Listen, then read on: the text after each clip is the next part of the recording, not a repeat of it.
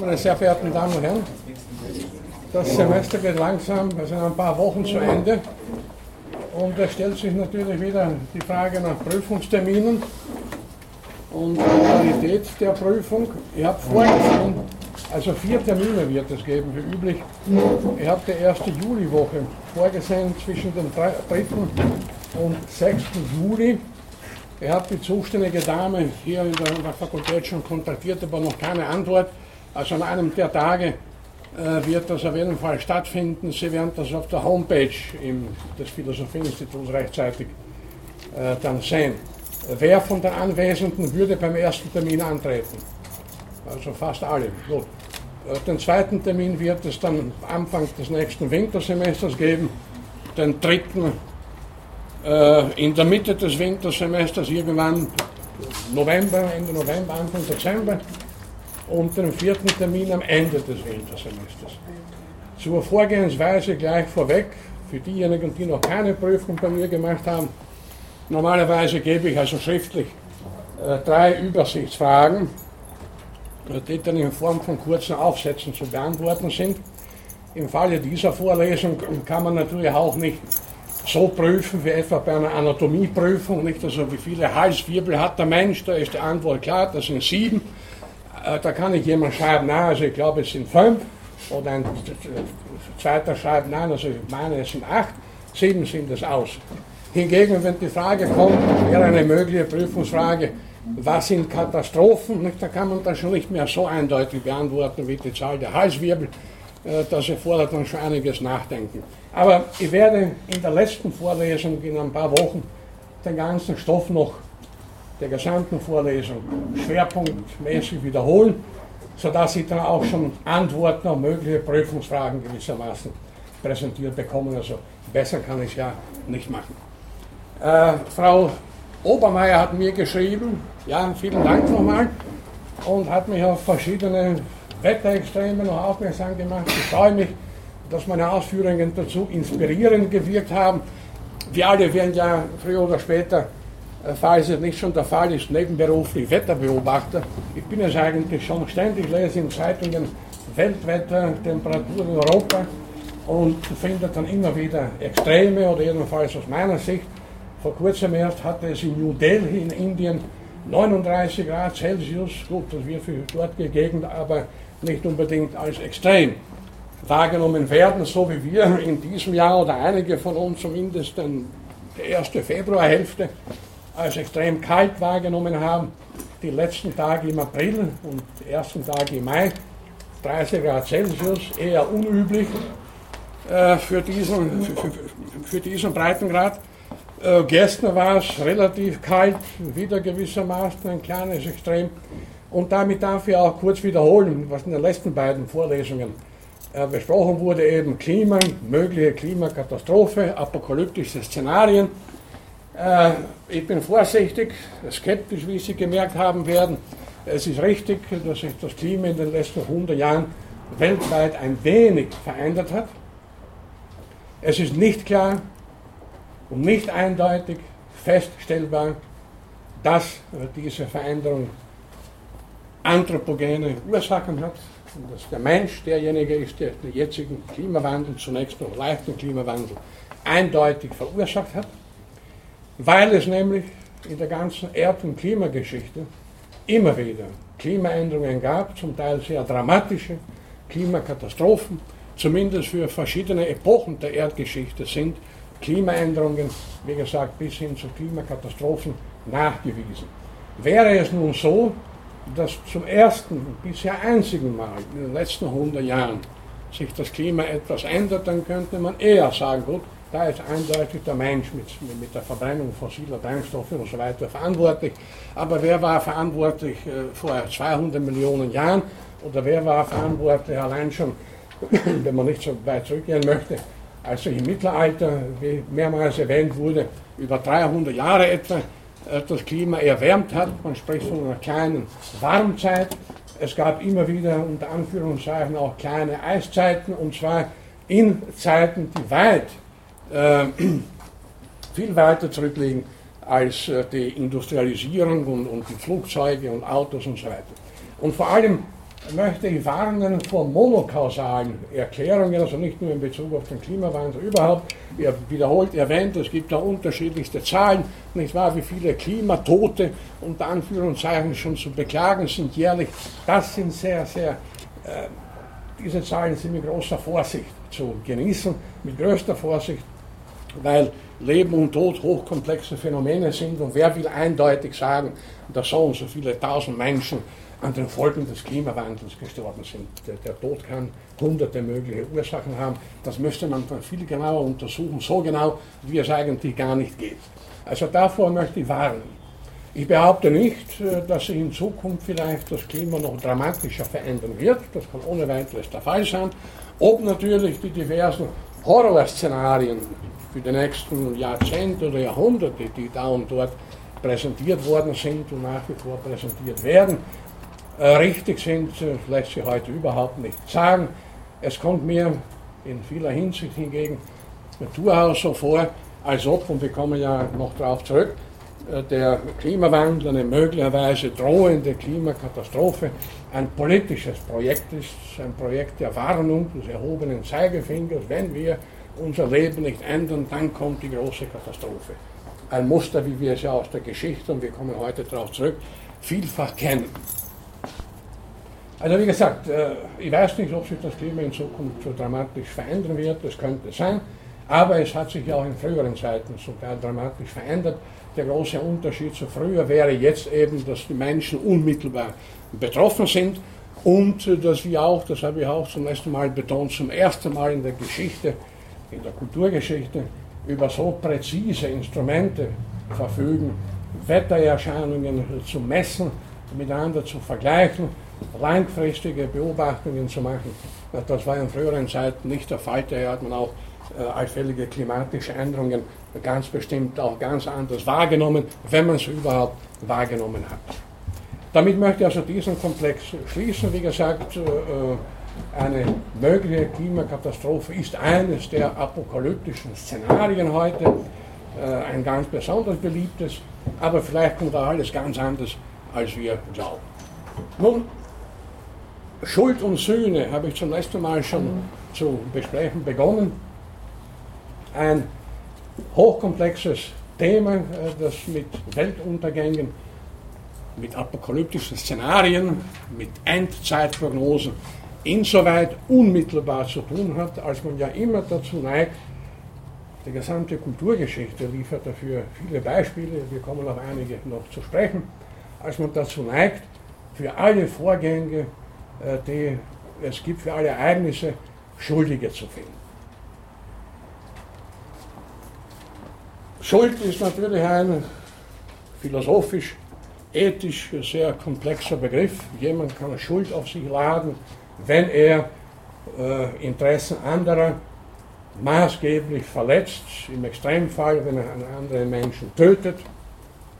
Jemand kann Schuld auf sich laden, wenn er zum Beispiel seine Kinder vernachlässigt und die dann zu Verbrechern werden. Da gibt es hunderte mögliche Beispiele, das muss ich nicht weiter hier ausführen. Äh, Im Alltag verwenden wir auf einer sehr harmlosen Ebene den Ausdruck Schuld immer wieder. Wenn mir jemand einen kleinen Gefallen tut, dann frage ich höflichkeitshalber, was bin ich Ihnen schuldig? In der Regel kommt die Antwort, naja, nicht passt schon eine kleine, eine kleine Gefälligkeit, aber auch hier schon beginnt Schuld, nicht? dass man jemandem in der Schuld von jemandem steht, weil man von dem Hilfe empfangen hat, äh, eine Gefälligkeit bekommen hat und so weiter. Also wir sind überall alltäglich eigentlich mit Schuld konfrontiert, meistens zum Glück in sehr kleinen Rahmen, in einem sehr harmlosen Bereich, aber es gibt auch durchaus natürlich weniger harmlose Bereiche, wo Menschen, wie gesagt, Schuld auf sich laden. Und natürlich hat man in der gesamten Geschichte, und das entspricht ja völlig unserer äh, Psyche, äh, dann auch immer wieder überlegt, ja, wie sind die Schuldigen zu bestrafen? Nicht? Schuld und Strafe, Schuld und Sühne, nicht? Also der berühmte Roman von Dostoevsky, sehr lesenswert, äh, hier als Stichwort genommen. Schuld und Söhne sind ein, eine ganz alte, ein ganz altes Muster in der äh, Kulturgeschichte der Menschheit. wann sich zum ersten Mal ein Mensch schuldig gefühlt hat, darüber kann man natürlich spekulieren. Äh, ich würde sagen, äh, als einer unserer prähistorischen Vorfahren einen Artgenossen erschlagen hat und nachher sich die Frage stellte, habe ich das eigentlich tun dürfen? Das war zum ersten Mal, dass ein Mensch äh, sowas wie Schuld verspürt hat. Wann das genau war und wer da zum ersten Mal äh, Schuld an Schuld gedacht hat, das werden wir natürlich nie wissen. Aber natürlich hat äh, das Schuldgefühl, das Bewusstsein von Schuld äh, zu tun mit einem hochkomplizierten Bewusstsein. Äh, bei Schimpansen gehen zumindest einige Primatenforscher äh, davon aus, dass diese Tiere ansatzweise schon ein Gefühl haben für Recht und Unrecht, Gerechtigkeit, Ungerechtigkeit. Sollte uns nicht wundern, Schimpansen sind ja sind uns in vielen sehr ähnlich, auch in vielen, vielen Verhaltensweisen. Hunde senken ihren Kopf, wenn sie etwas gemacht haben, was sie nicht hätten tun sollen. Wer einen Hund hat, weiß das. Ob man hier schon von Schuldgefühl reden möchte, ist eine andere Frage. Aber bei Menschen natürlich hat sich Schuld, Schuldgefühl äh, ganz spezifisch entwickelt. Äh, Psychiater und äh, Psychotherapeuten wissen, dass es auch nicht sehr schwer ist, Menschen Schuldgefühle einzupflanzen. Äh, jemanden so lang einzureden, ja, du hast das und das gemacht, was du nicht hättest machen sollen, schaut die Konsequenzen und so weiter. Und viele Menschen werden sich dann sogar, wenn ihnen objektiv keine Schuld zufällt, schuldig fühlen. Man kennt das aus der Psychologie natürlich, äh, vor allem bei Kindern, die, ihren, ihrem, die, dem Erwartungsdruck ihrer Eltern nicht wirklich standhalten. Da kenne ich aus meinem eigenen Bekanntenkreis ein paar Beispiele. Das sind oft Menschen, die ihr ganzes Leben lang darunter leiden, dass sie die Erwartungen ihrer Eltern nicht erfüllt haben, nicht berühmte Schauspieler wurden oder Archäologen oder was auch immer, sondern, sondern Maurer geworden sind. Äh, das kennen wir alles. Und äh, es gibt auch das Phänomen der Kollektivschuld so wie man dem Individuum Schuld einpflanzen kann, kann auch natürlich ein ganzes Volk Schuld auf sich laden bzw. Schuld eingepflanzt bekommen. Es ist hinreichend bekannt, dass sich Österreicher, Deutsche im Dritten Reich schuldig gemacht haben, Schuld auf sich geladen haben, indem sie ein insgesamt verbrecherisches Regime, sei es direkt unterstützt haben oder als Mitläufer mitgemacht haben, es sind nicht nur die unmittelbaren Handlanger äh, Hitlers gewesen, die Schuld auf sich geladen haben, auch die vielen Denunzianten, Mitläufer und so weiter. Das ist vollkommen klar und bedarf keiner weiteren Begründung. Allerdings gab es damals, das wissen wir auch, äh, viele Deutsche und Österreicher, die nicht an das Regime geglaubt haben, die nicht mitgemacht haben. Einige oder etliche haben sogar unter hohen Risiken in diesem gefährlichen Regime Menschenleben gerettet. Ja, kann man ja sagen, sind die mitschuldig an der Kollektivschuld ihres Volkes. Die haben ja nichts gemacht, die, haben ja, die wollten ja nicht, äh, das, die haben ja nicht das Regime unterstützt, die haben es rechtzeitig äh, vielleicht in, in, in, äh, ihren, in seinen Konsequenzen erkannt. Die kann man dann doch nicht wirklich als mitschuldig nehmen. Also es ist sehr schwierig, jetzt, wie gesagt, ein ganzes Volk ohne Ausnahme mit Schuld zu belasten. Das ist natürlich auch eine Frage, da wird ja immer wieder auch diskutiert in der Politik, auch aus der Sicht der politischen Philosophie, Sozialphilosophie, wie weit reicht Kollektivschuld dann für künftige Generationen. Nicht, äh, ist sehr über den Daumen gedrückt, würde man sagen, also für meine Eltern und für meine Großeltern kann man sich entschuldigen. Nicht? Die kannte man auch unmittelbar. Sich für Vorfahren zu entschuldigen, die vor 500 Jahren gelebt haben, ist schon etwas schwierig. Nicht? Wenn Menschen, die jetzt zur Welt kommen und in 10, 12 Jahren zum ersten Mal was über das Dritte Reich hören, Zeit 1939 bis 1945, für diese Menschen wird das sehr weit zurückliegen. Das war ein anderes Jahrhundert. Äh, und es wird eine Zeit kommen, wo dann für die Schulkinder Hitler und das ganze und die ganzen Verbrechen genauso weit zurückliegen wie Napoleon. es wird eine Zeit kommen, wo es niemanden mehr geben wird, der in der Zeit tatsächlich aktiv schuldig wurde. Und ich weiß nicht, wie man in 100, in 150 Jahren äh, das Dritte Reich insgesamt beurteilen wird. Aber ich erwähne das nur deswegen, weil es natürlich, und das ist wohl der schrecklichste Beispiel aus der Geschichte bisher, möglich ist, äh, dass nicht ein Individuum für ein Verbrechen schuldig wird, sondern eben das Massen von Menschen. Und es waren ja natürlich damals enorme Massen, sich schuldig machen können. Aber das Thema möchte ich hier nicht im Weiteren äh, diskutieren. Es ist klar, was ich damit äh, sagen wollte. Und es ist auch klar, insgesamt jetzt, äh, dass das Aufladen von Schuld unmittelbar verbunden ist mit Wiedergutmachung, mit der Forderung nach Wiedergutmachung, mit der Forderung nach Reue, mit der Forderung nach Bestrafen.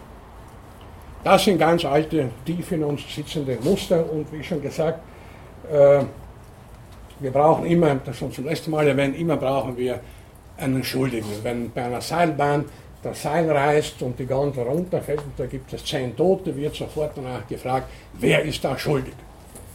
Dass es ein einfaches technisches Gebrechen sein kann, das niemand verursacht hat und auch niemand wollte, daran denkt man oft überhaupt nicht. Irgendwer muss schuldig sein. Und da ist auch wiederum die Gefahr unserer monokausalen äh, Erklärung der Welt und damit auch einer monokausalen Zuweisung von Schuld. Ich habe ja zum letzten Mal das Gedankenexperiment gemacht mit den Giftfässern in, äh, in der Mur.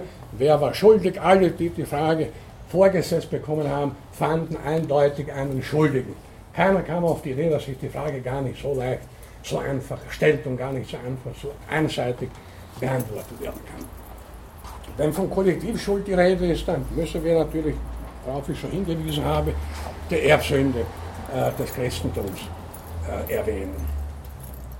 Also eigentlich eine Schwalei, wenn man es genau nimmt, nicht so, dass tatsächlich jeder, der zur Welt kommt äh, und nichts von vorher weiß, nichts wissen kann, auch ungefragt naturgemäß zur Welt kommt, schon einmal mit allen Gräueltaten dieser Menschheit beladen ist und schon ungewollt natürlich Schuld auf sich genommen hat. Also das habe ich eigentlich schon als Schüler, schon als Kind Religionsunterricht äußerst unfair gefunden. Was kann ich denn dafür, wenn über Jahrtausende hinweg sich Menschen gegenseitig abgeschlachtet haben und so weiter. Wieso werde ich da jetzt gleich mit einer Erbsünde geboren? Inzwischen kann ich damit leben, keine Sorge. Es hat bei mir keine weiteren traumatischen Erlebnisse bewirkt. Ähm, hingegen ist die Erbsünde äh, insoweit interessant, die Idee von der Erbsünde insoweit interessant, als ja Menschen natürlich fehlbar sind, aber gleichzeitig sich nicht gegen Gott wenden dürfen und sie sind ja von Gott immer wieder abgefallen. Und Sie kennen ja die Geschichte, woher überhaupt die Erbschuld kommt, die Erbsünde kommt. Nicht Adam und Eva lebten im Paradies völlig unschuldig zunächst einmal. Dann haben sie blöderweise vom Baum der Erkenntnis gegessen. Nicht? Und dann war es aus. Ab dem Zeitpunkt, wo die Unterscheidungsmöglichkeit zwischen Gut und Böse gegeben war, war niemand mehr unschuldig. Die gesamte, jetzt äh, äh evolutionstheoretisch betrachtet, in der gesamten Evolutionsgeschichte vorher, vor Adam und Eva und Anführungszeichen, war niemand schuldig, weil Tiere nicht zwischen Gut und Böse unterscheiden, äh, weil sie weder Gutes noch Böses tun, weil sie sich moralisch völlig indifferent, völlig neutral verhalten. Aber in dem Moment, wo eben der Mensch äh, nach biblischer Tradition Adam und Eva äh, erkannt haben, die Möglichkeit bekommen haben, zwischen Gut und Böse zu unterscheiden, da war es auch mit der Unschuld vorbei. Und daher wurden sie aus dem Paradies vertrieben. Auch eine interessante Geschichte, das Paradies. Vorstellungen vom Paradies in der einen oder anderen Form gibt es in verschiedenen Kulturen. Etwa auch äh, die Vorstellung eines goldenen Zeitalters, hat man sie bei den alten Römern schon. Äh, alle diese Ideen, irgendwann einmal muss es eine Zeit gegeben haben, wo alles in bester Ordnung war, hat natürlich auch psychologische Gründe weil Menschen im Allgemeinen oft durchaus mit Recht mit den gegenwärtigen Zuständen unzufrieden sind, sich ungerecht behandelt fühlen, zu wenig zu essen haben und so weiter und so weiter, denken sie, aber irgendwann einmal muss es doch eine Zeit gegeben haben, wo es besser war. Ich glaube, aus diesem Gefühl heraus, aus diesem Gedanken heraus, das sehr einfach erklärt, kommt eben auch die Idee, äh, dass es irgendwann ein Paradies gegeben hat, paradiesisch, paradiesische Zustände, äh, ein goldenes Zeitalter. Äh, aus evolutionstheoretischer Sicht hat es so etwas nie gegeben. Die ganze Evolutionsgeschichte war ein Prozess des Lebens und Sterbens, des gegenseitigen Auffressens, brutal gesagt. Die Natur kennt keine Brutalitäten, da passieren einfach Dinge.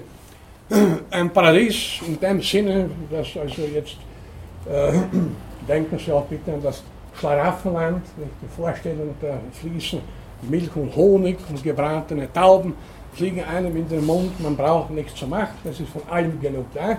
Natürlich hat auch diese Vorstellung ihre Wurzeln darin, dass eben für viele Menschen in vielen Zeiten nicht genug da war, dass sie Mühe walten lassen mussten, um überhaupt genug zu essen zu haben und so weiter und so weiter. Also ist es verständlich, dass man sich immer wieder gedacht hat, es müsse so etwas wie ein Paradies, ein Schlaraffenland, ein goldenes Zeitalter und so weiter gegeben haben, was aber eben nie der Fall war, außer eben in Mythen und Märchen und in der biblischen äh, Geschichte von, von, von der Vertreibung aus dem Paradies. Also, Erbsünde, Erbschuld, ein großes Thema. Immer wieder muss der Mensch bestraft werden, immer wieder wendet er sich von Gott ab und in, gesamten, in der gesamten Bibel, im Alten und im Neuen Testament haben sie ja äh, das Thema, die Begrenzung des Bösen, der Antichrist ist immer präsent, es gibt immer die Gefahr, dass Menschen von Gott abfallen und sein. Wir werden hier noch einige Beispiele äh, später bringen. Äh, der Mensch ist natürlich mit gewissen Urängsten ausgestattet. Äh, immer hat der Menschen, auch in grauer Vorzeit, gute Gründe, Angst vor irgendetwas zu haben. Das habe ich schon bei anderer Gelegenheit erwähnt.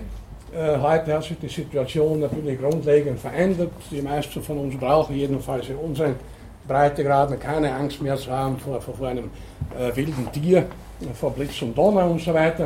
Aber ein gewisses Angstpotenzial ist da und das muss ja irgendwie ventiliert werden, also erfindet man immer wieder Katastrophenszenarien, die einem das Fürchten lehren.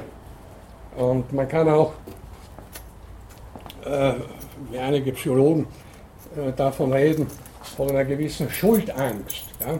Eine Schuldangst, die Angst, sich schuldig machen zu können.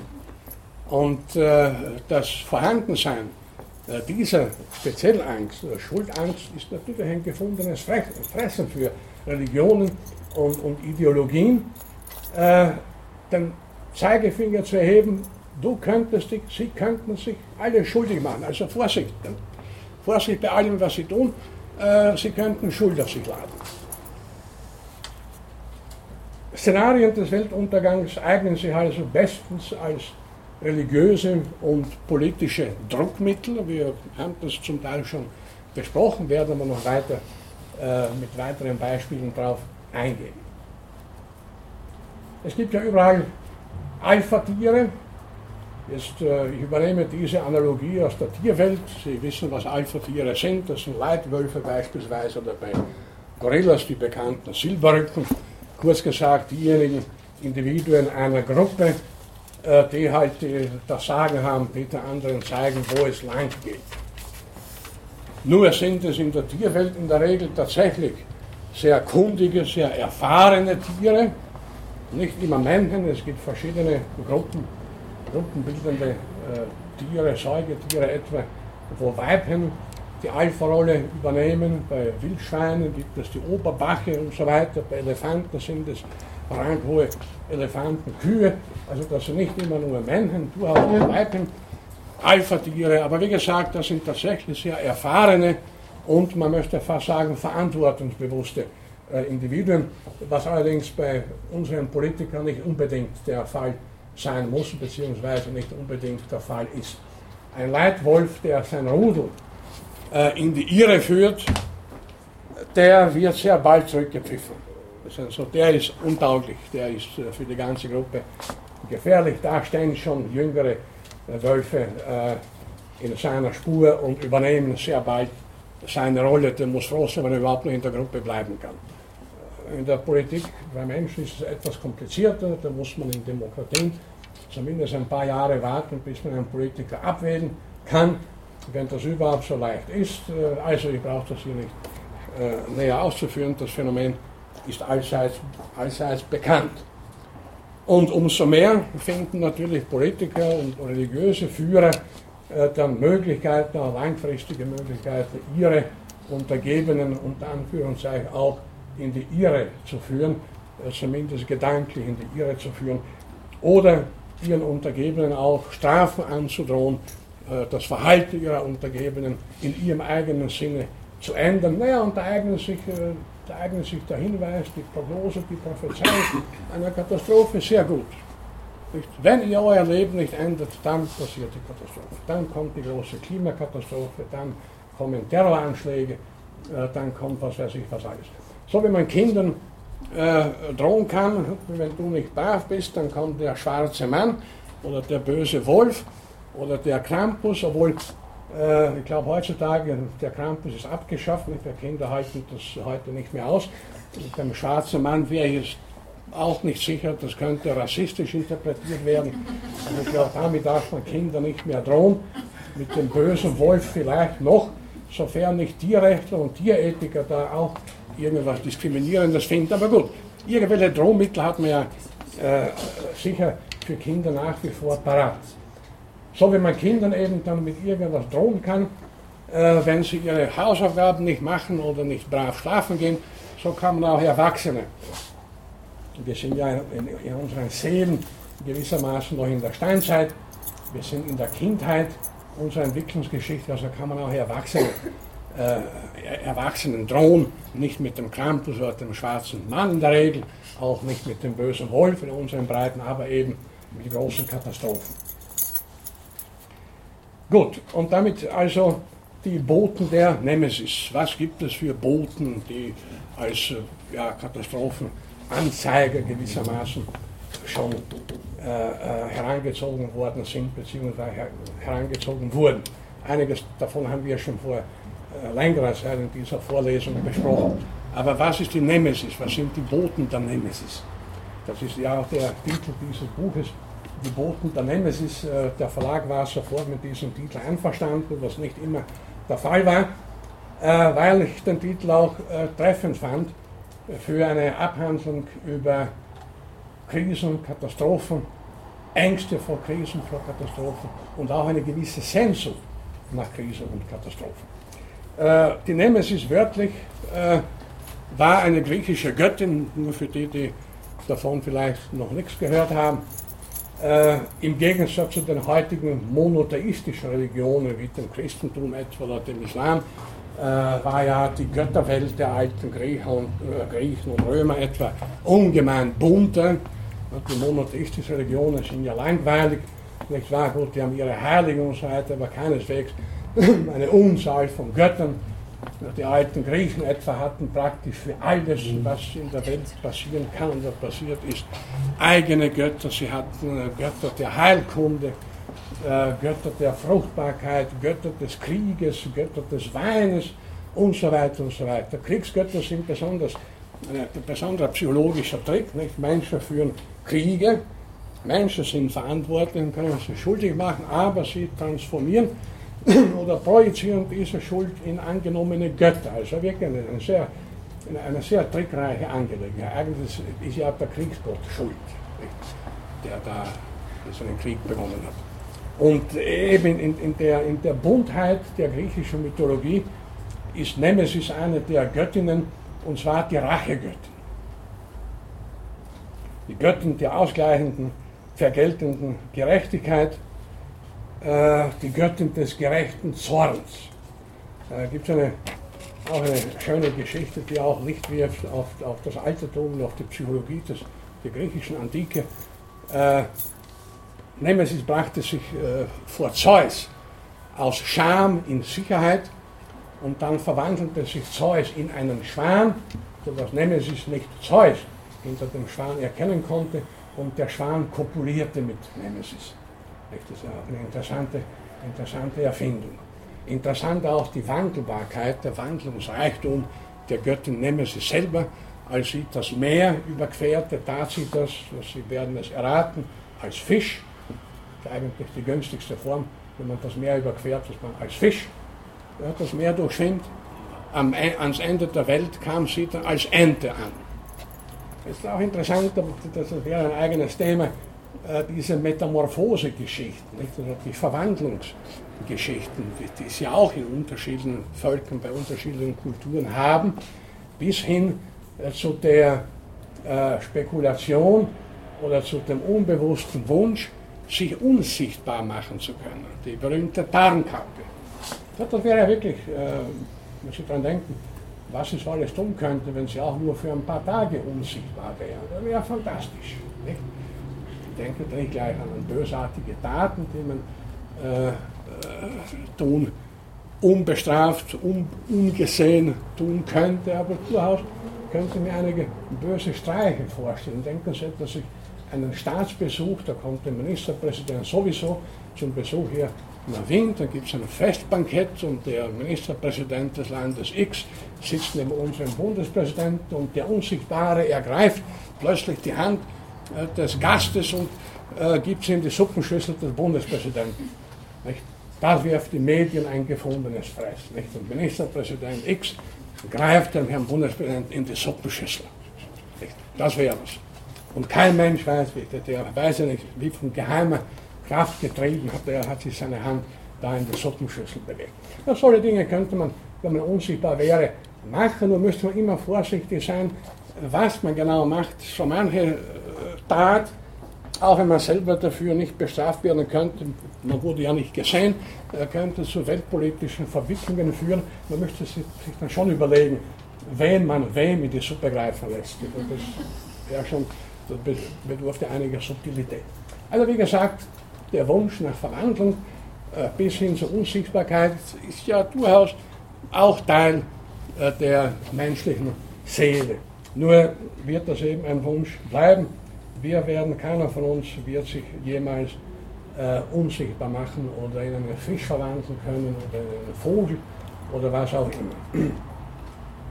Allenfalls müssen wir abwarten, bis wir in der Evolution in ein paar Jahrmillionen uns verändert haben. Nur werden wir davon nicht mehr viel haben, sofern diese Veränderung überhaupt eine positive sein wird. Also die Nemesis, wie gesagt, ist die Rachegöttin von ungeheurer Wandlungsfähigkeit. Sie ist aber auch die Bewahrerin des rechten Maßes, die Rächerin allen Frevels, aber auch, das ist auch interessant, die Feindin zu großen Glücks. Also man darf niemanden zu viel Glück wünschen, beziehungsweise niemand darf so viel Glück haben. Und der könnte Ärger verursachen. Jemand, der mehrmals im Lotto gewinnt und so weiter, das ist schon wirklich ungerecht mit so viel Glück. Da fällt mir folgender Witz ein. Ein Mann sitzt in einer Bar, sichtbar traurig, betrübt, schaut in sein halb leeres Glas. Ein anderer beobachtet ihn, kommt zu ihm, er darf mich zu Ihnen setzen, ja, ja, na, was bedrückt Sie denn? Nicht? Äh, erzählen Sie mir, darf ich, vielleicht kann ich Sie aufmuntern. Ja, sagt der Mann, was soll ich Ihnen sagen? Äh, Sie werden verstehen, warum ich so bedrückt bin. Vorgestern am Sonntag also habe ich im Lotto den Vierfach-Jackpot geknackt als einziger Gewinner. Also vier Millionen habe ich gewonnen. Gestern kam eine Nachricht, äh, ein entfernter Onkel von mir in Kanada ist gestorben, den kannte ich gar nicht. Ich habe von ihm vier Häuser geerbt und drei Sparbücher mit insgesamt drei Millionen Dollar Einlagen. Und heute nichts. Keine Nachricht. Jetzt verstehen Sie, warum ich so.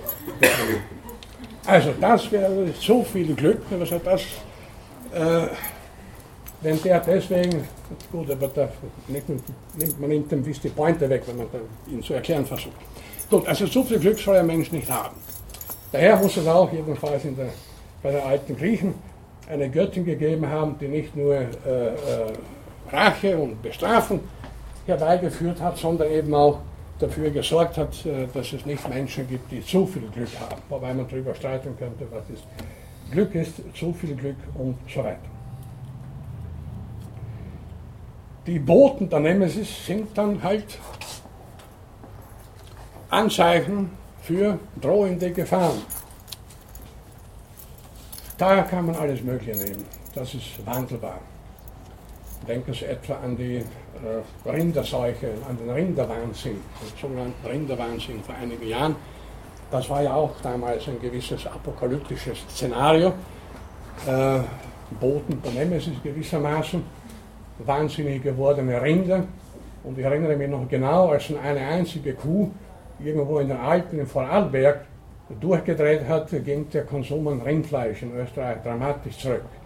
Ich weiß nicht, was aus dieser Kuh geworden ist, wahrscheinlich wurde sie erschossen, aber eine einzige Kuh in ganz Österreich genügte, um schon gewissermaßen eine ganze Nation in Unruhe zu versetzen und äh, die Rindfleischbauern fast in den wirtschaftlichen Abgrund zu treiben. Also Boten der Nemesis, ist in einem sehr metaphorischen Sinne, sind sehr variabel unter bestimmten Umständen, wenn eine bestimmte Seuche, zum Beispiel der sogenannte Rinderwahnsinn, auch massenmedial verstärkt wird. Ich kann mich erinnern noch an die schrecklichen Bilder, die da im Fernsehen gezeigt wurden, wo in England massenhaft zitternde Rinder äh, erschossen wurden und, und begraben wurden. Apokalyptische Bilder gewissermaßen. Und dann dreht auch noch in den Alpen hier eine Kuh durch, also das war dann wird, da war das Maß ja gewissermaßen schon voll. Ich habe vor einigen Wochen, glaube ich, ich glaube mich richtig erinnern zu können, an den Wiener Theolo äh, Geologen, bitte nicht Theologen, Geologen, Alexander Tollmann hingewiesen, der die große Verdienste und sein eigentliches Fach, die Geologie erworben hat, aber auch in der Umweltbewegung sehr aktiv war und so weiter und der aus irgendwelchen Gründen zum Esoteriker wurde und der dann Boten der Nemesis gesehen hat, jetzt im übertragenen Sinn. Nicht? Ich darf die Geschichte kurz wiederholen. Äh, da gab es eine Sonnenfinsternis am, am 11. August 1999 und gleichzeitig stößte er sich auf gewisse Prophezeiungen des schon vor langer Zeit in der Vorlesung erwähnten Nostradamus und da sah er Boten und Botschaften für das herannahende äh, Weltende, noch dazu die Zahlen 1999. Wir kommen auf Zahlen gleich noch zurück. Und das alles kombiniert, dachte Tollmann, es wird also im August des Jahres 1999 erstens ein Komet auf der Erde einschlagen und zweitens wird es zum dritten Weltkrieg kommen, als ob eines davon nicht schon genug wäre. Nun zum Glück ist nichts passiert, weder kam der Komet, noch ist der dritte Weltkrieg ausgebrochen. Und Tollmann hat nach dieser nach diesem ominösen Datum noch ungefähr sieben oder acht Jahre lang gelebt.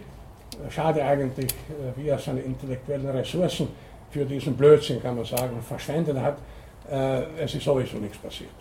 Aber 1999 war ja sowieso ein magisches Datum, die Jahrtausendwende, aber das war es auch schon 999 und 1000. Und damit komme ich zu einem Thema, das hier in dem, im Kontext von Weltuntergängen und Weltuntergangsszenarien eine hervorragende Rolle spielt, nämlich die Zahlensymbolik und die Zahlenmystik. Also hier lohnt sich ein kleiner Exkurs.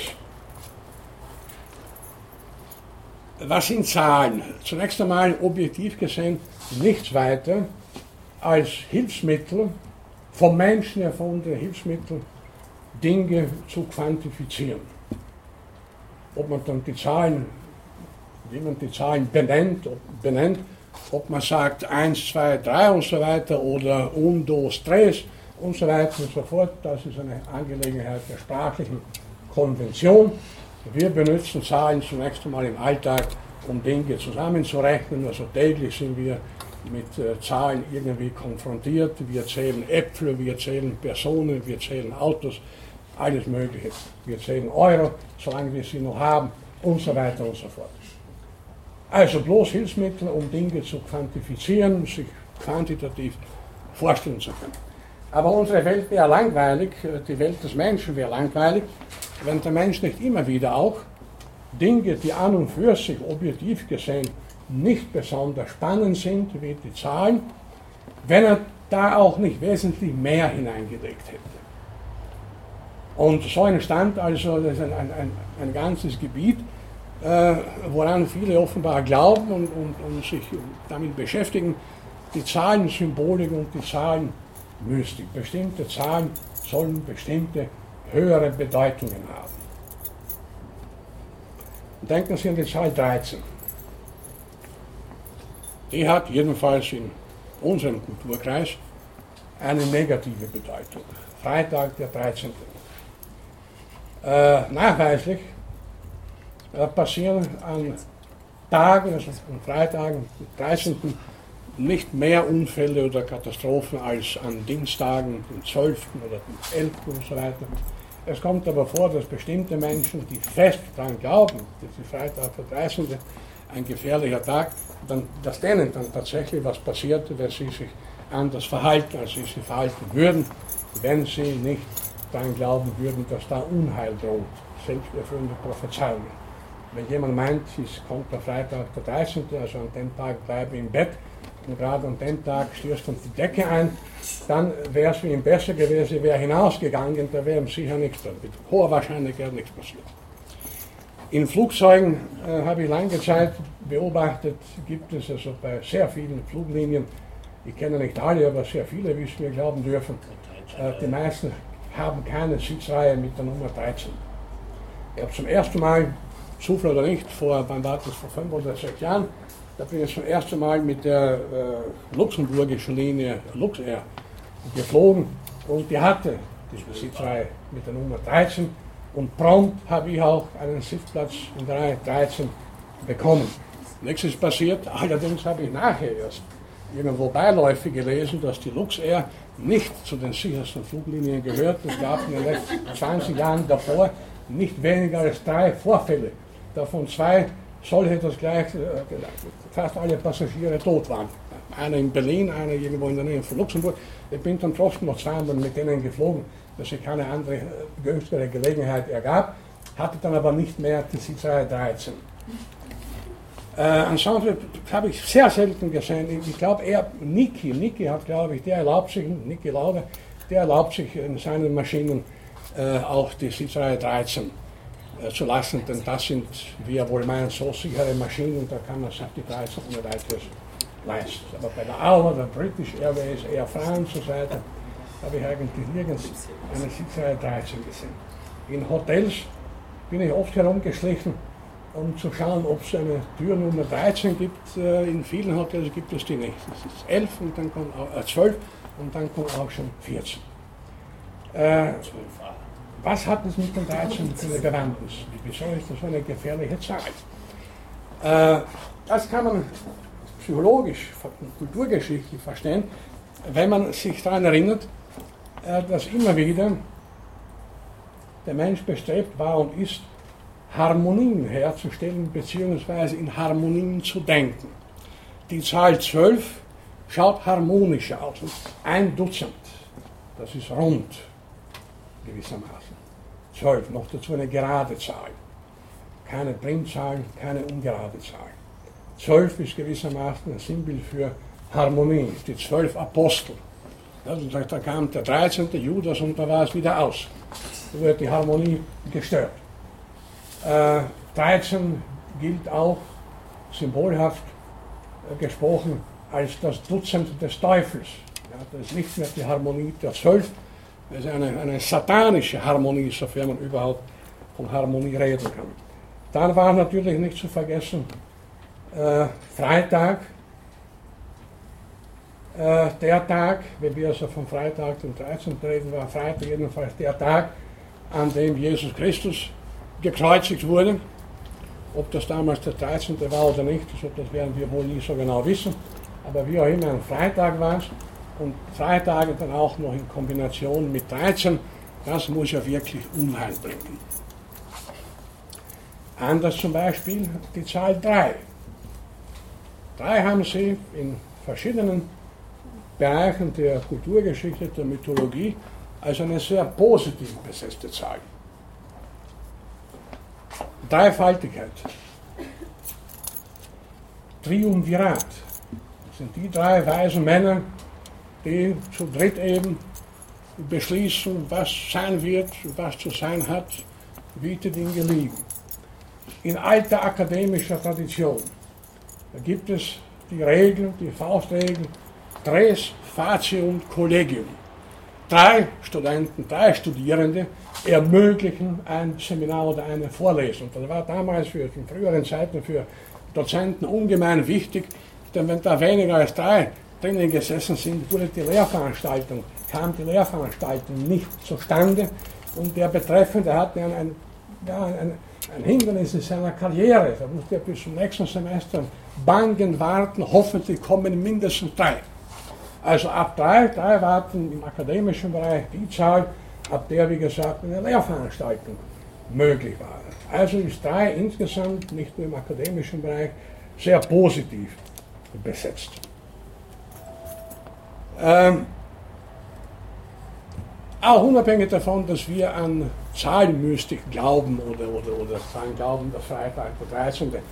Unheil bringt und so weiter, haben wir doch alle irgendeine bestimmte Affinität zu Zahlen beziehungsweise bestimmte Erwartungen. Äh, da eignet sich natürlich ganz besonders das Lottospiel. 6 plus 45 etwa. Äh, man sollte erwarten, und viele erwarten ja das auch, äh, dass bei einer Lottoziehung die Zahlen irgendwie so halbwegs gleichmäßig verteilt sind. Etwa 5, 14, 22, 30, 34, 43. Oft kommt es aber völlig anders, wie wenn Sie Lotto spielen, wie Sie wissen.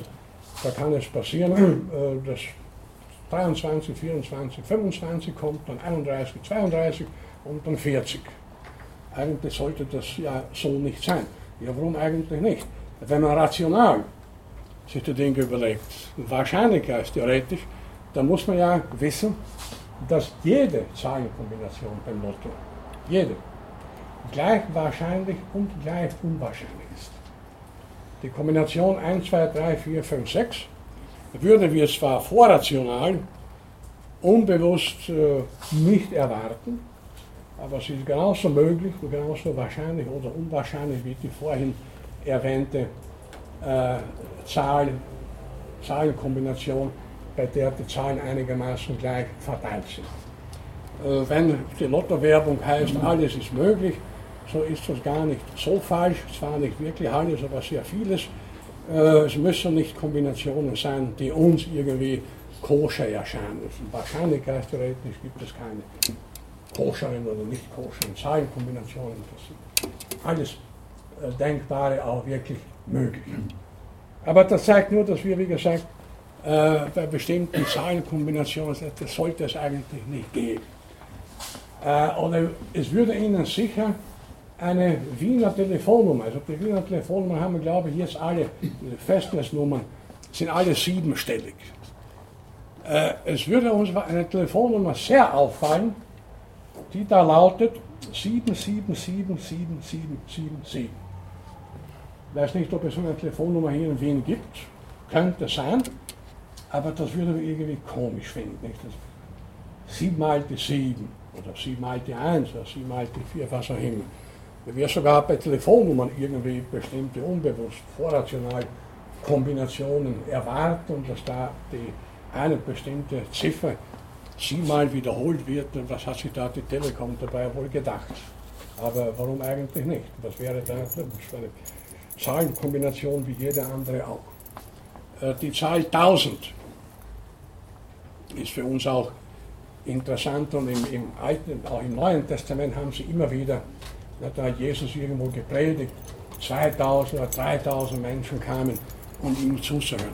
Das ist leicht erklärbar, weil 1000 ist äh, für die meisten Menschen, bevor mit Milliarden zu jonglieren begonnen wurde, äh, Ausdruck einer großen Summe. 1000, das, ja, das ist ziemlich viel. 750.000 äh, Milliarden Euro, nicht das Rettungsschutzschirm, das ist schon etwas zu viel des Guten. Darunter können wir uns nicht mehr viel vorstellen. Nur noch den Schirm können wir uns vorstellen, als Regenschirm oder als Sonnenschirm. Aber die 750 Milliarden nicht mehr, denn wenn man das in D-Mark ausdrückt, sind es 1,5 Billionen und in Schilling über 10 Billionen. Das, ist das können wir uns nicht mehr vorstellen. 1000 hingegen auch in früheren Zeiten war nicht nur symbolisch, aber auch vor allem symbolisch eben das Zeichen für eine große Masse, für eine große Zahl.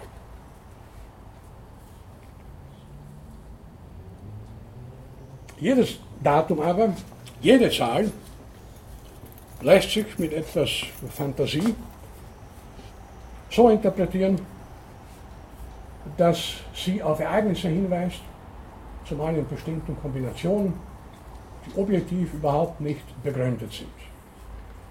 Die ganzen Prophezeiungen von Weltuntergängen, wie gesagt, oft zu einer Jahrtausendwende oder oft dann in Verbindung mit Sonnenfinsternissen, mit bestimmten Daten, Freitag der 13. und so weiter und so weiter, legen ein sehr gutes Zeugnis davon ab,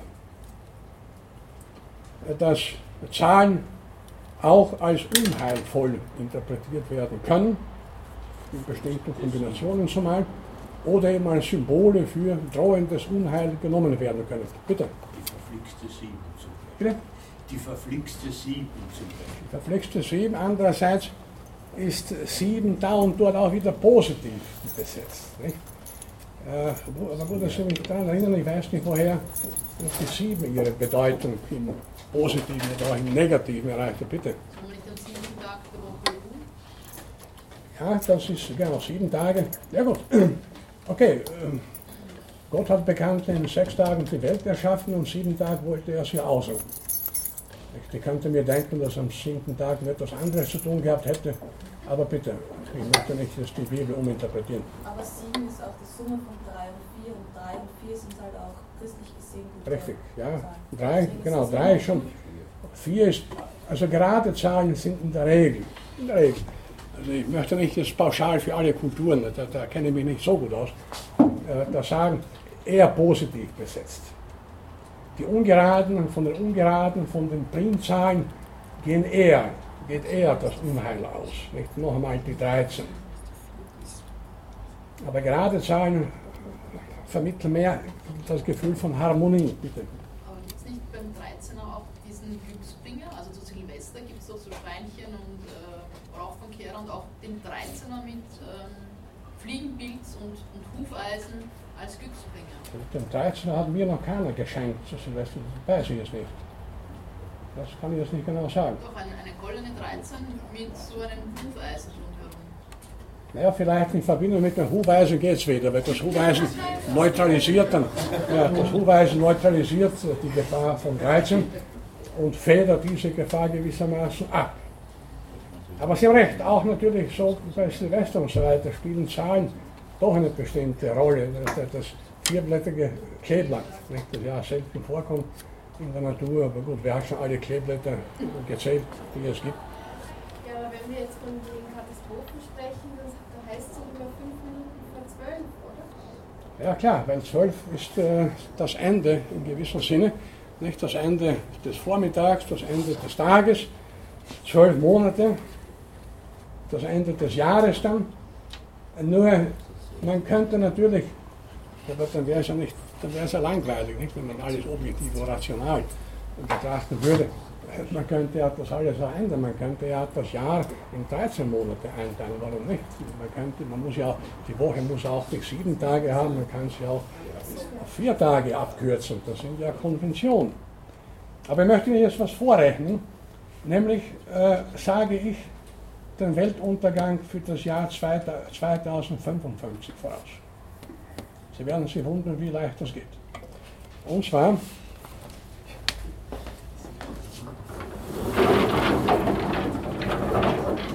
nehme ich als Ausgangspunkt mein Geburtsdatum.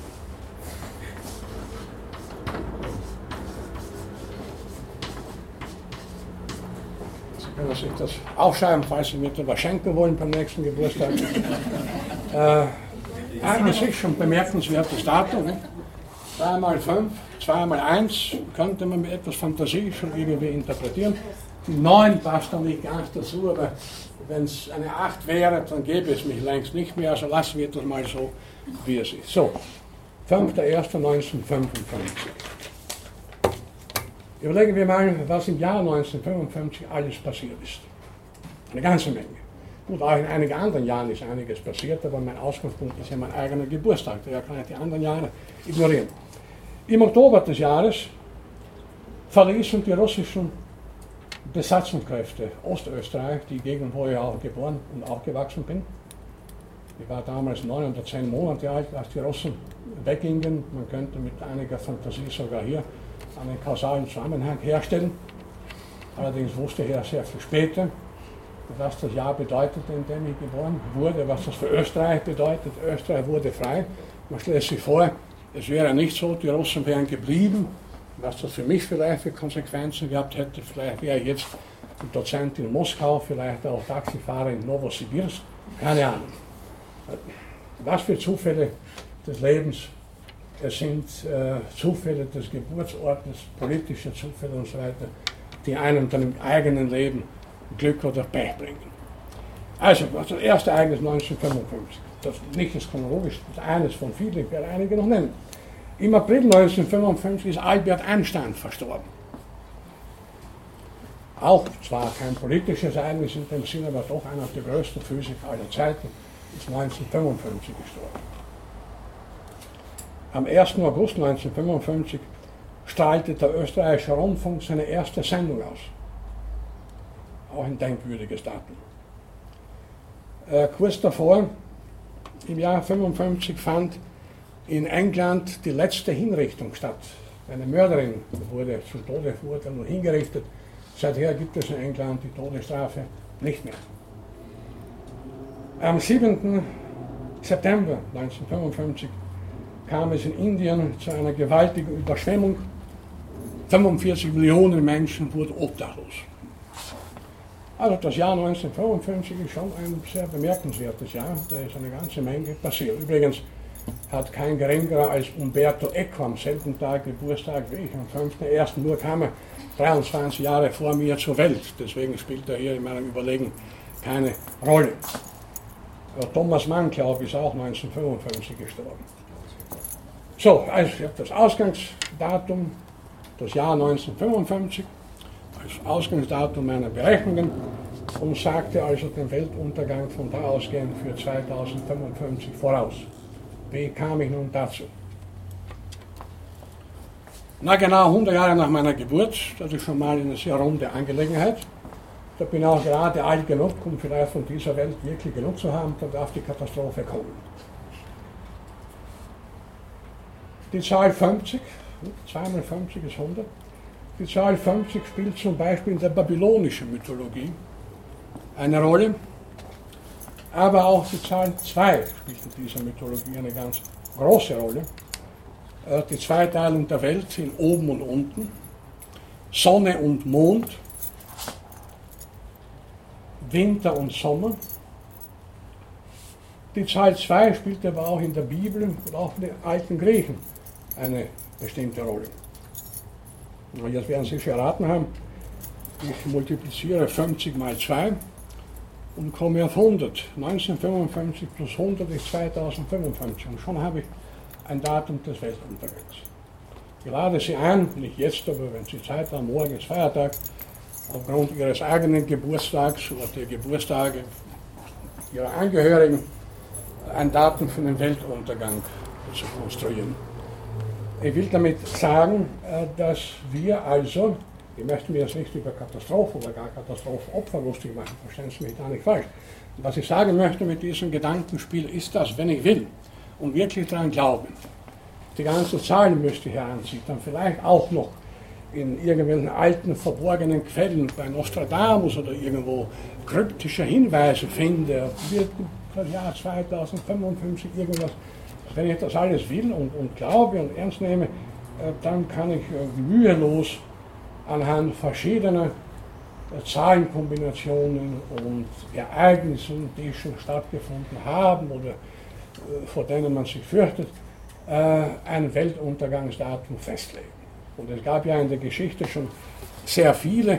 Man braucht dabei nicht unbedingt runde, so wie Jahre 1000, 2000 nehmen, es eigentlich auch viele andere Daten, um den Weltuntergang zu prophezeien. Wenn dann natürlich auch noch die Medien, die Massenmedien so eine Kalkulation ernst nehmen und aufgreifen, na dann kann es sicher sein, dass ein großer Teil der Population, ein großer Teil der Menschen tatsächlich glauben wir 2055, das ist wirklich der Untergang. Alles bisherige, das war zu spekulativ. Jetzt haben wir es präzise ausgerechnet. 2055 gibt es kein Entrinnen mehr. So, ich hoffe, Sie nehmen das genauso ernst oder unernst wie ich selber. Aber wie gesagt, es steht Ihnen frei, Ihrerseits so quasi als Hausübung Daten des Weltuntergangs auszureichen. Und warum sollte der Weltuntergang letzten Endes kommen? Wieso brauchen wir das dann immer wieder? Ich habe die Vorlesung vor, also im März, ja mit Fragen dieser Art begonnen. Was, was hat denn der Weltuntergang und was hat das für eine Faszion, Faszination? Wozu brauchen wir diesen, äh, dieses Szenario? Es geht, glaube ich, nicht zuletzt auch um Gerechtigkeit. Das ist ein philosophisch ein altes und sehr, sehr altehrwürdiges Thema, das uns auch im Alltag immer wieder beschäftigt. Und weil hier so von der Nemesis und von den Boten der Nemesis die Rede ist, äh, kommt man naturgemäß jetzt auch auf Gerechtigkeit zu sprechen. Nemesis war ja auch die, Gottes, die Göttin des Zorns und sie sollte auch Glück und Unglück gewissermaßen etwas ausloten, damit es halt in der Welt einigermaßen insgesamt gerecht zugeht. Ja, wir alle wollen ja irgendwie Gerechtigkeit. Also wir fühlen uns immer wieder ungerecht behandelt, ungerecht beurteilt. Ich kann mir denken, dass hier in diesem Gebäude schon unzählige Studentinnen und Studenten sich ungerecht behandelt und beurteilt gefühlt haben, dass sie eine Note bekommen haben, die sie eben als ungerecht empfunden haben, wochenlanges, eifriges Lernen und dann kommt nichts besser heraus als ein befriedigend, das ist sehr unbefriedigend, nicht wahr? Ungerecht wahrscheinlich oder es sind Fragen gekommen zu prüfen, die eigentlich nicht gerechtfertigt waren, ungerecht waren. Also da ist ja, glaube ich, da braucht man keine Fantasien, da bietet uns die Realität genügend Beispiele. Viele empfinden Ungerechtigkeit bei einem Gerichtsurteil, da können dann Juristen sagen, bitte Richter sagen, von mir kriegen Sie ja keine Gerechtigkeit, Sie kriegen ein Urteil, Schluss, das Gerecht, die Gerechtigkeit überlassen wird der Nemesis oder irgendwelchen sonstigen mythologischen Figuren beziehungsweise den Menschen, die daran glauben. Ja, was ist Gerechtigkeit? Es gibt ganze Bücher, philosophische Bücher über dieses Thema, obwohl letzten Endes Gerechtigkeit natürlich, naturgemäß würde man sagen, ja, nichts weiter ist als ein bestimmtes psychologisches Gefühl. Kann es so etwas wie eine absolute Gerechtigkeit geben? Meine Antwort ist ein klares Nein weil ja Menschen auch unter Recht und Unrecht, unter Gerechtigkeit, Ungerechtigkeit in unterschiedlichen Kulturen und Sozietäten ja auch durchaus Verschiedenes verstehen. Also es gibt keine objektive Gerechtigkeit und das stört uns irgendwie. Wir haben immer wieder in der Kulturgeschichte, in der Geistesgeschichte der Menschheit äh, den Wunsch, die Idee, dass es etwas Absolutes geben müsse. Absolute Werte, absolute Normen, an die sich jeder, jede, jederzeit halten kann. Und eben absolutes Wissen, absolut sicheres Wissen, verlässliches Wissen. Ja, und schließlich natürlich eine absolute Gerechtigkeit. Das gibt es alles natürlich nur in unserer Fantasie bzw. als Wunsch, so wenig wie es absolut sicheres für alle Zeiten unter allen Umständen gültiges Wissen geben kann, so wenig kann es absolute für alle Zeiten und Umstände äh, Werte geben und so wenig kann es auch, wie gesagt, eine absolute Gerechtigkeit geben. Aber in Mythologien, Religionen und durchaus auch in der säkularen Politik wurde uns immer wieder weiß gemacht, es kommt die Zeit der Gerechtigkeit, es wird eines Tages Gerechtigkeit gesprochen. Man denke an das jüngste Gericht, worauf wir natürlich auch noch später äh, zurückkommen werden. Aber zuvor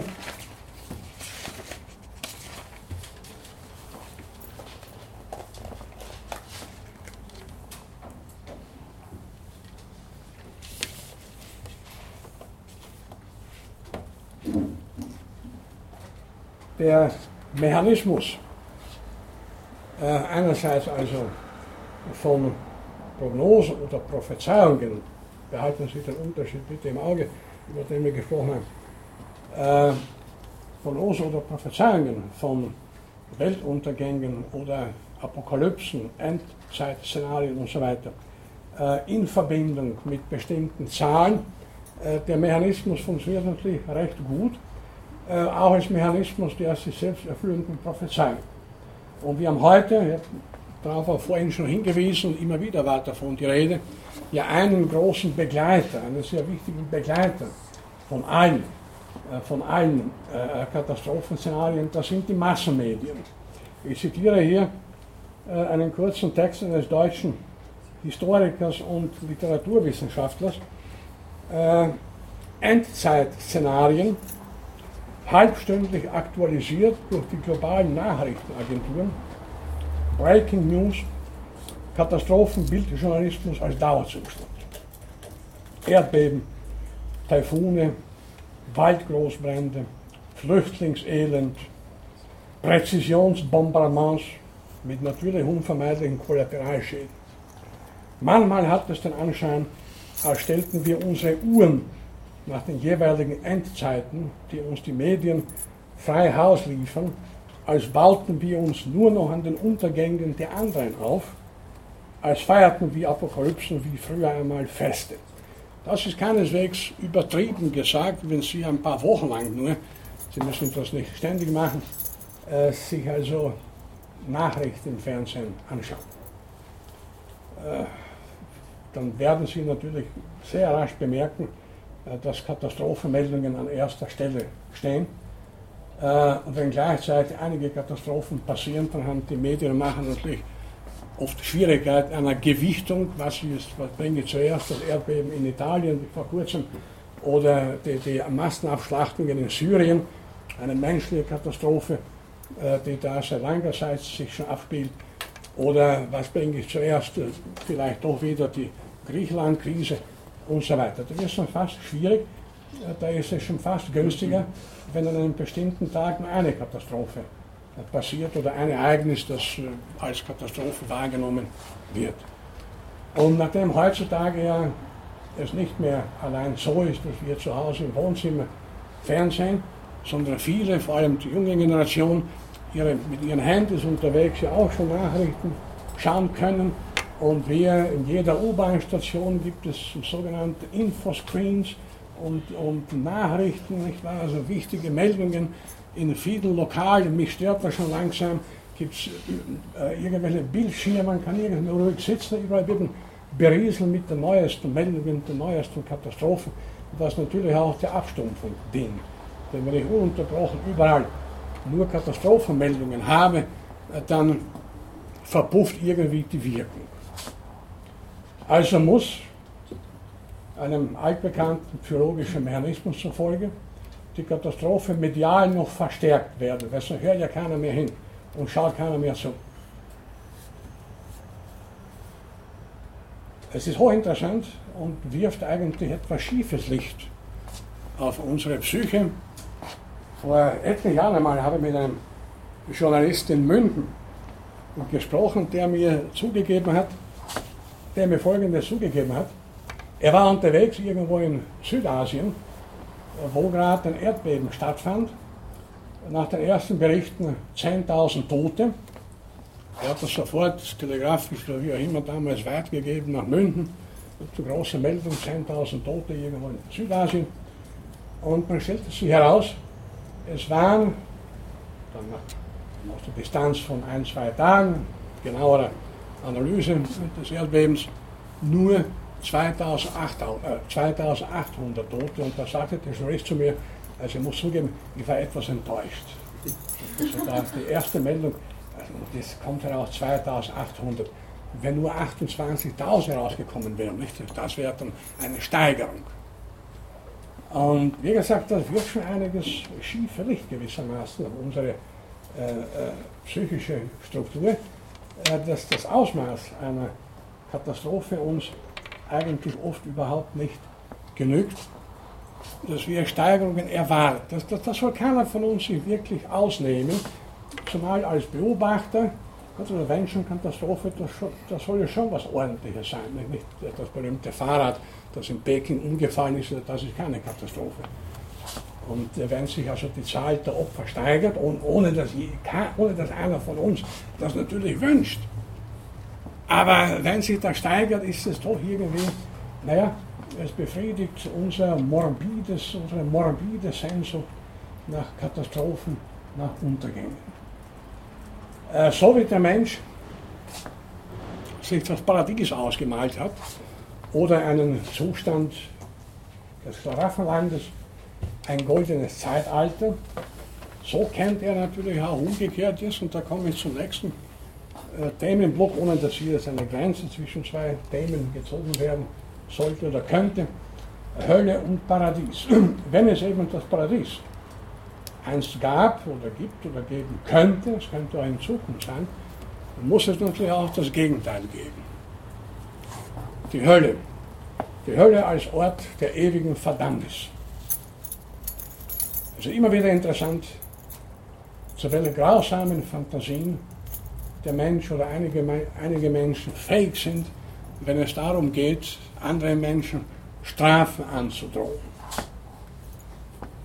Das Feuer, das Feuer hat in allen Kulturen praktisch, ich denke schon einmal darauf hingewiesen zu haben, eine große Bedeutung. Auf der einen Seite ist es ungemein hilfreich. Mit Feuer kann man kochen, mit Feuer kann man sich wärmen, mit Feuer kann man Feinde vertreiben und vieles andere mehr. Das geht so weit in die Prähistorie zurück. Aber vor Feuer fürchtet man sich auch, nämlich wenn es in Form von Bränden großflächig ausbricht. Also zum Feuer haben wir eine so ambivalente Haltung wie zum Wasser. Das Wasser ist ein Lebensspender, nicht wahr? Unverzichtbar, ohne Wasser gäbe es kein Leben. Aber Wasser kann auch sehr gefährlich sein. Da sind wir dann wieder bei den Flutkatastrophen und den Flutmythen und so weiter. Und was könnte Schlimmeres geben, als sich ein ewiges Feuer vorzustellen? wo Menschen in alle Ewigkeit verdammt sind. Die brennen, aber verbrennen nie. Das widerspricht zwar allen Naturgesetzen, aber bitte, was kümmern sich Mythologen, die Schöpfer von Mythen, Religionen, um Naturgesetze, wenn sie sich darum kümmern, kümmern würden, dann dürfte es ja kaum Mythen und Religionen geben. Also die Hölle als Ort der ewigen Verdammnis, man verbrennt dort nicht, aber man brennt ununterbrochen. Und das ist sicher kein Zufall, dass die Hölle ja nicht nur im, im äh, Christentum erfunden wurde, auch wieder in der alten, in der antiken Mythologie haben sie ähnliche Vorstellungen, ähnliche Schreckensvisionen. Im Islam gibt es auch das, da gehen also die Leute am jüngsten Tag, wie gesagt, wir kommen auf das, auf das jüngste Gericht noch zurück, über einen schmalen Steg und die Guten, die kommen rüber, nicht so ins Paradies, und die Schlechten fallen ins ewige Feuer hinunter. Interessanterweise hat zumindest das Christentum dann auch noch das Fegefeuer, das Purgatorium, erfunden. Man zwar eine Zeit lang, aber das ist positiv besetzt. Man wird geläutert, man verbrennt nicht natürlich und dann kommt die reine Seele äh, doch, ich weiß nicht wie lange das dauert, ins Paradies hinein. Äh, die Ewigkeit, mit der hier kalkuliert und unter Anführungszeichen kalkuliert wird, ist auch, eine interessante, auch ein interessanter Punkt. Es kann sich kein Mensch zwar die Ewigkeit vorstellen, weil wir immer in Zeiträumen denken, aber umso bedrohlicher ist es, wenn man sagen kann, verdammt in alle Ewigkeit. Da gibt es kein Ende. Fürchterlich. Und noch fürchtlicher ist religionspädagogisch. Ich glaube, mittlerweile ist man da in der christlichen, in der katholischen Kirche zumal doch etwas weiter und liberaler geworden und aufgeklärter. Mein kleiner Bruder damals, vor vielen Jahrzehnten, kam nach Hause aus der Schule, erste oder zweite Klasse Volksschule, war sehr betrübt und wurde gefragt, ja, was ist denn los? Ja, im Religionsunterricht hat der Pfarrer äh, ihnen gesagt, also es gibt Himmel und Hölle Gut, damit hätte mein Bruder noch gut leben können. Äh, die guten Menschen kommen in, die, in den Himmel, die schlechten in die Hölle. Auch das hat er verkraftet, weil er meinte, er ist ein guter Mensch, ein gutes Kind. Aber was hat der Pfarrer noch gesagt? Wie gesagt, religionspädagogisch eine Absurdität. Tiere kommen alle in die Hölle. Der Bruder hat das Problem, er war immer sehr tierfreundlich. Das liegt bei uns in der Familie offenbar. Da gab es kleine Schafe beim Lämmer, beim Nachbarn, wir hatten gerade kleine Katzen. Mein Bruder war sehr traurig, was können diese Tiere denn dafür? Nicht wahr? Die kommen alle in die Hölle. Das sind doch unschuldige Kreaturen. Ich glaube, mein Vater hat, hat, sich dann den Pfarrer zur Seite genommen und ihm gesagt, es soll keinen Schwachsinn dieser Art den Kindern beibringen. Wenn nicht aber in der Bibel irgendwo steht, äh, dass Tiere grundsätzlich äh, verdammt sind. Äh, der Pfarrer hätte wissen müssen, gut, inzwischen ist er gestorben, wir mögen im Frieden äh, dass Tiere ja nicht schuldig sind und dass die Erbsünde und die Erbschuld ja auf, auf, auf Schafe, Ziegen und Katzen und Hunde und Leoparden nicht übertragen werden kann. Aber das nur als eine kleine, kleine Randbemerkung. Ich nehme also an, dass man so einen Schwachsinn heutzutage Kindern nun wirklich nicht mehr verzapft. Aber die Idee natürlich ist, dass Tiere kommen alle in die Hölle, weil sie ja kein Bewusstsein haben. Ja, was können sie dafür? Ähm, Himmel und Hölle, Hölle und Paradies, wie gesagt, wie immer man das auch bezeichnen mag, in unterschiedlichen Mythologien, in unterschiedlichen Gesellschaften und Kulturen, sind Dauerthemen. Sie haben zu tun mit dem alte Muster, davon sind wir heute auch ausgegangen. Schuld und Söhne, Schuld und Strafe, aber auch Belohnung. Belohnung für diejenigen, die sich nicht schuldig gemacht haben. Und da kommt dazu natürlich auch noch äh, das Gefühl oder die Projektion von Glück und Unglück in die ferne Zukunft. Irgendwann muss es ja so etwas wie einen Ausgleich geben zwischen Glück und Pech, zwischen Glück und Unglück. Einen Ausgleich, eine ausgleichende Gerechtigkeit, von der wir auch im Alltag immer ausgleichende Gerechtigkeit muss es geben. Und es fällt uns sehr schwer äh, zu glauben, zu denken, das sind alles eigentlich nur Zufälle. Natürlich kann es sein, dass jemand, wenn auch sehr unwahrscheinlich, zweimal im Leben einen Jackpot im Lotto gewinnt, ein anderer nicht einmal einmal in 50 Jahren drei richtige hat. Kann es geben. Das hat aber nichts mit Glück oder Unglück zu tun, sondern das sind Zufälle, nicht wahr? Wahrscheinlichkeiten oder Unwahrscheinlichkeiten. Aber damit wollen wir uns nicht so leicht abfinden.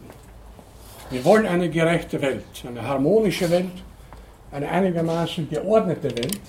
Und nachdem es die offenbar nicht gibt, nach all unseren Erfahrungen im Alltag, nach Erfahrungen mit unseren Mitmenschen, mit Naturgewalten und so weiter, äh, müssen wir sie erfinden.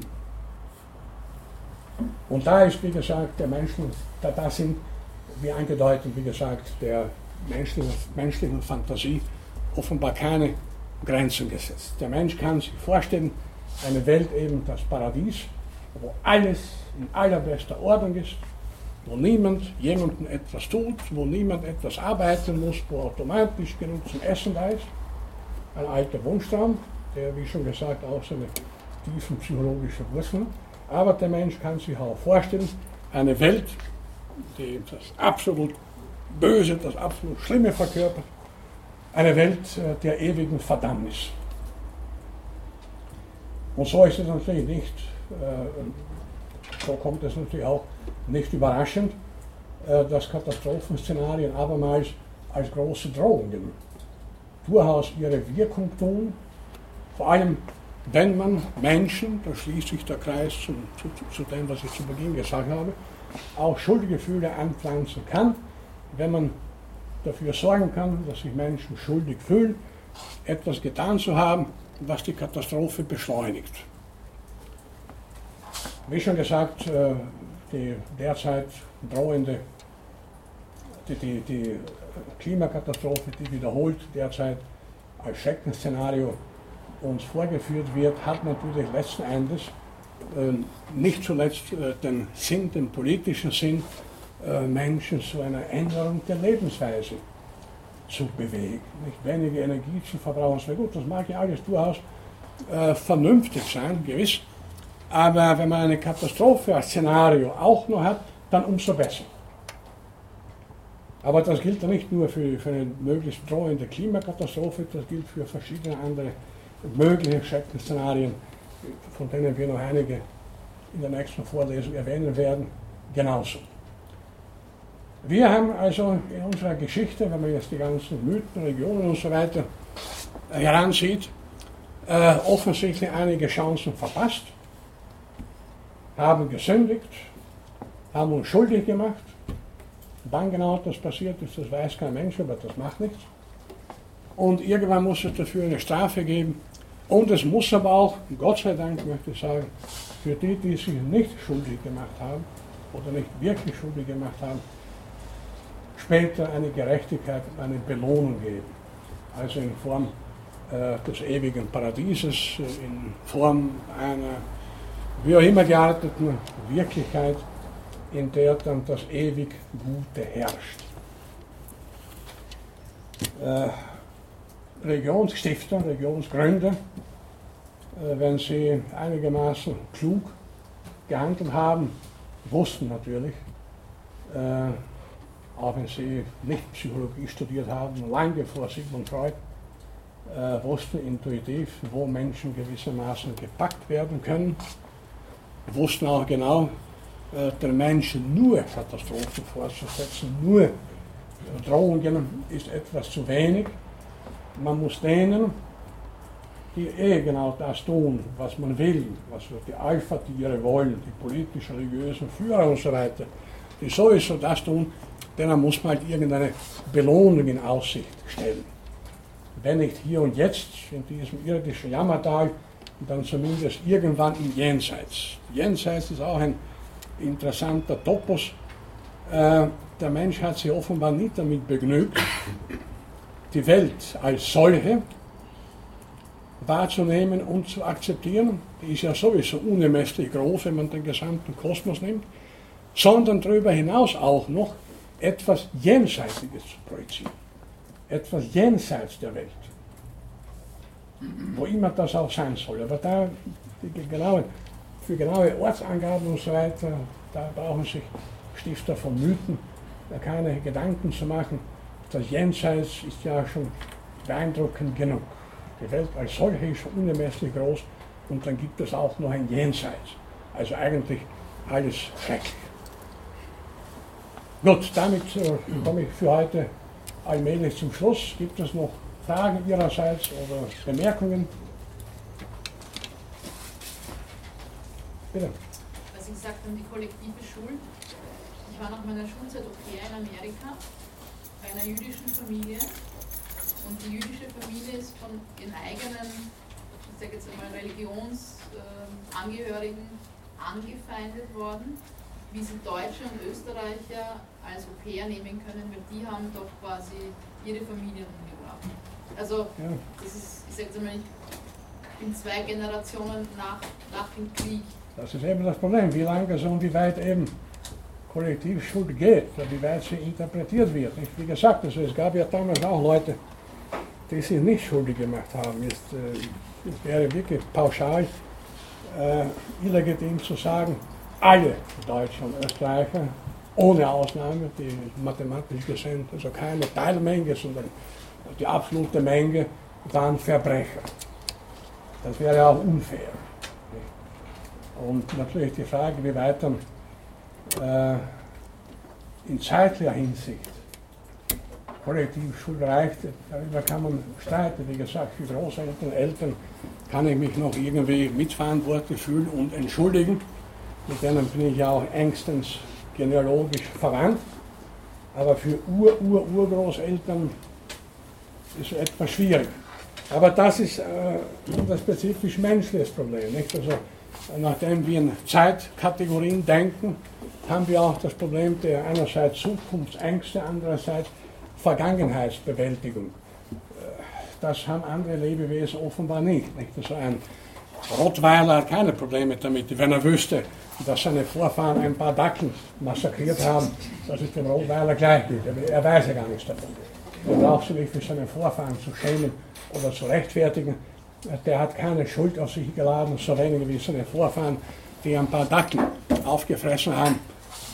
Das ist halt passiert. Das ist bei uns Menschen etwas kompliziert. Aber wie gesagt, das Thema natürlich, Kollektivschuld ist eine sehr, sehr heikle Angelegenheit auch. Äh, ist auch eine Frage der zeitlichen Distanz. Wenn wir heute über die Zeit Napoleons reden, oder, ich meine, Napoleon war ja bekanntlich auch kein Engel, der Europa in die Kriege gestürzt im 19. Jahrhundert. Also das war ja keine der Figuren der Menschheitsgeschichte, äh, auf die wir besonders stolz sein dürfen, ne? im menschlichen Sinne. Nur liegt das halt viel weiter weg.